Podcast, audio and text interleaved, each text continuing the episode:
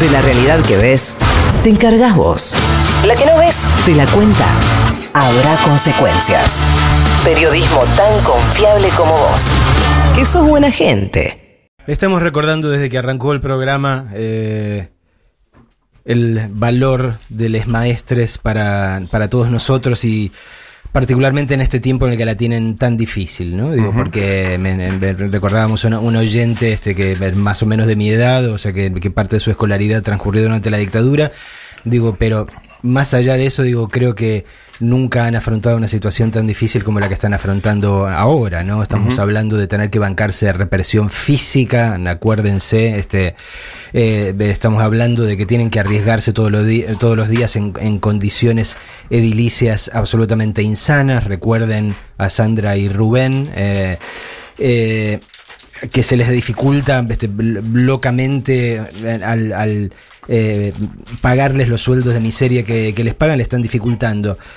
Por un lado, la vida afuera, es decir, una vez que terminan de hacer su trabajo, este, se las ven este, en figurillas para poder sobrevivir y llegar a fin de mes, eh, y mientras están trabajando tienen que laburar también con las consecuencias, lidi- que lidiar también con las consecuencias de las crisis económicas y además de eh, enseñar, este, tienen que contener, tienen que interpretar, tienen que nena, abrazar eh, a, a los chicos que llegan eh, nada, de, de- de casas en situaciones arrasadas, ¿no? Eh, por eso hoy eh, a las 10 de la mañana eh, está esta jornada nacional de lucha de Cetera eh, en Avenida de Mayo y Perú, en donde están convocando a toda la gente que vaya con sus hijos eh, a festejar. Pero, eh, digamos, incluso en estos días también nos enteramos eh, a partir de, de la muerte de Cintia Choque, esta eh, trabajadora de, la ciudad que nos enteramos de- de- del grado de precariedad en el que estaba laburando. Hoy hay un artículo en página 12 de Eduardo López y Mariano de Negris eh, que marca que también hay muchos este, docentes que están afe- afectados por el mismo tipo de precariedad. Todos aquellos que han sido contratados por el... eh, el, el programa Fines, por ejemplo, eh, o, el programa que tiene que ver con eh, eh, lo que se llama jornada extendida, también están laburando este, en el mismo nivel de, de precariedad como si fuesen monotributistas. ¿no? Ujú. Eh, Me encantó que se enteraron con esto de que hay muchos monotributistas en el Estado. exacto.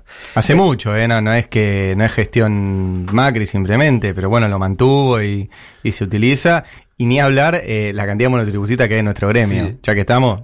Sí, ¿no? igual con respecto a eso, es un comentario que se hizo bastante en los últimos días. Es cierto que el monotributismo en el Estado y el Estado negreador existe hace mucho en la Argentina. Pero era parcial. No, pero no solo eso. Una cosa es tener terciarizado un agente de seguridad o en, en algún edificio o alguien que hace una tarea. Otra cosa es tener terciarizado a alguien que tiene poder de policía. Sí. ¿Sí? Digamos, un agente de tránsito tiene poder de policía, puede pararte, decirte, vos no seguís manejando tu auto. eh, o- Eso no puede estar terciarizado, porque eso forma parte de, de- de la estructura intrínseca de- del Estado.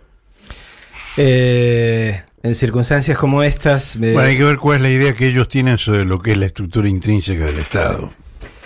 Eh, me acuerdo de, de- de un fragmentito de Kamchatka de la novela que, que escribí justo antes del estallido de 2001, ¿no? Este, y que siempre eh, me gusta recordar porque me parece que hubiese sido escrito para hoy.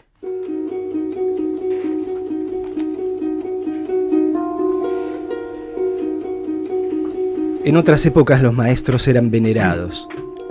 La gente peregrinaba desde sitios remotos para oírlos hablar en busca de conocimiento sobre el mundo físico y las leyes de la lógica, sobre los humores del cuerpo y la esfera celeste, sobre los ciclos de la naturaleza y la historia antigua, atesorando cada una de sus palabras con el celo de quien entiende que, a diferencia de los poderes seculares, la sabiduría no se corroe con el tiempo.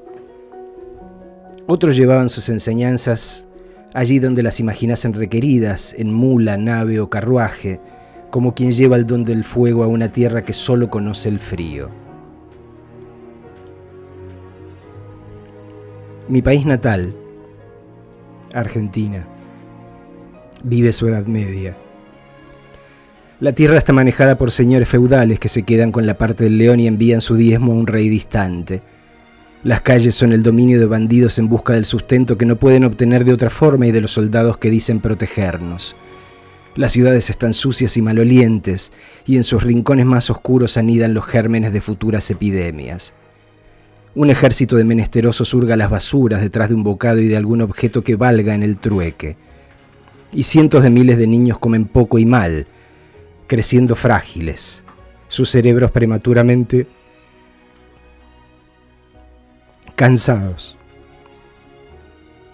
Mientras ven que al otro lado de las cercas se cosechan los granos que irán a dar a bocas lejanas. En estos días pienso mucho en aquellos maestros. Eran más bien grises, pero levantaron efectivas barricadas contra la violencia del mundo exterior, que jamás traspasó los umbrales del colegio. Sé por testimonios que en la misma época otras escuelas se volvieron salvajes, articulando el único lenguaje con el que el poder sabía expresarse. Estoy seguro de que ninguno de aquellos maestros imagina el efecto que tuvo en mí, pero yo sí los recuerdo, y los veo en los maestros de hoy, cuyas barricadas exhiben las marcas de una arremetida más grande e insidiosa. El hecho de que sigan trabajando día tras día es una afrenta para los poderes de este mundo que alientan la ignorancia de las mayorías porque saben que es condición de su supervivencia. Nos necesitan torpes, aletargados, dóciles. Creo, de todos modos, que la principal causa por la que hoy se combate a los maestros con sueldos magros y tareas quiméricas es otra, más miserable y por eso inconfesa. Un maestro es alguien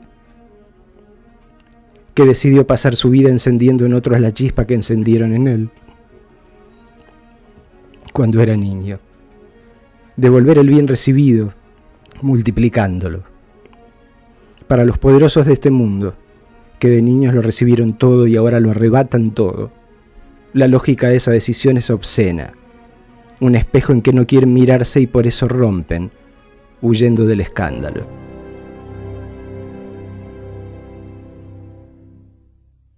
Además de todos los climas, es bueno que un país tenga quien lo cuente. Habrá consecuencias para aprender sobre la Argentina que está ahí afuera.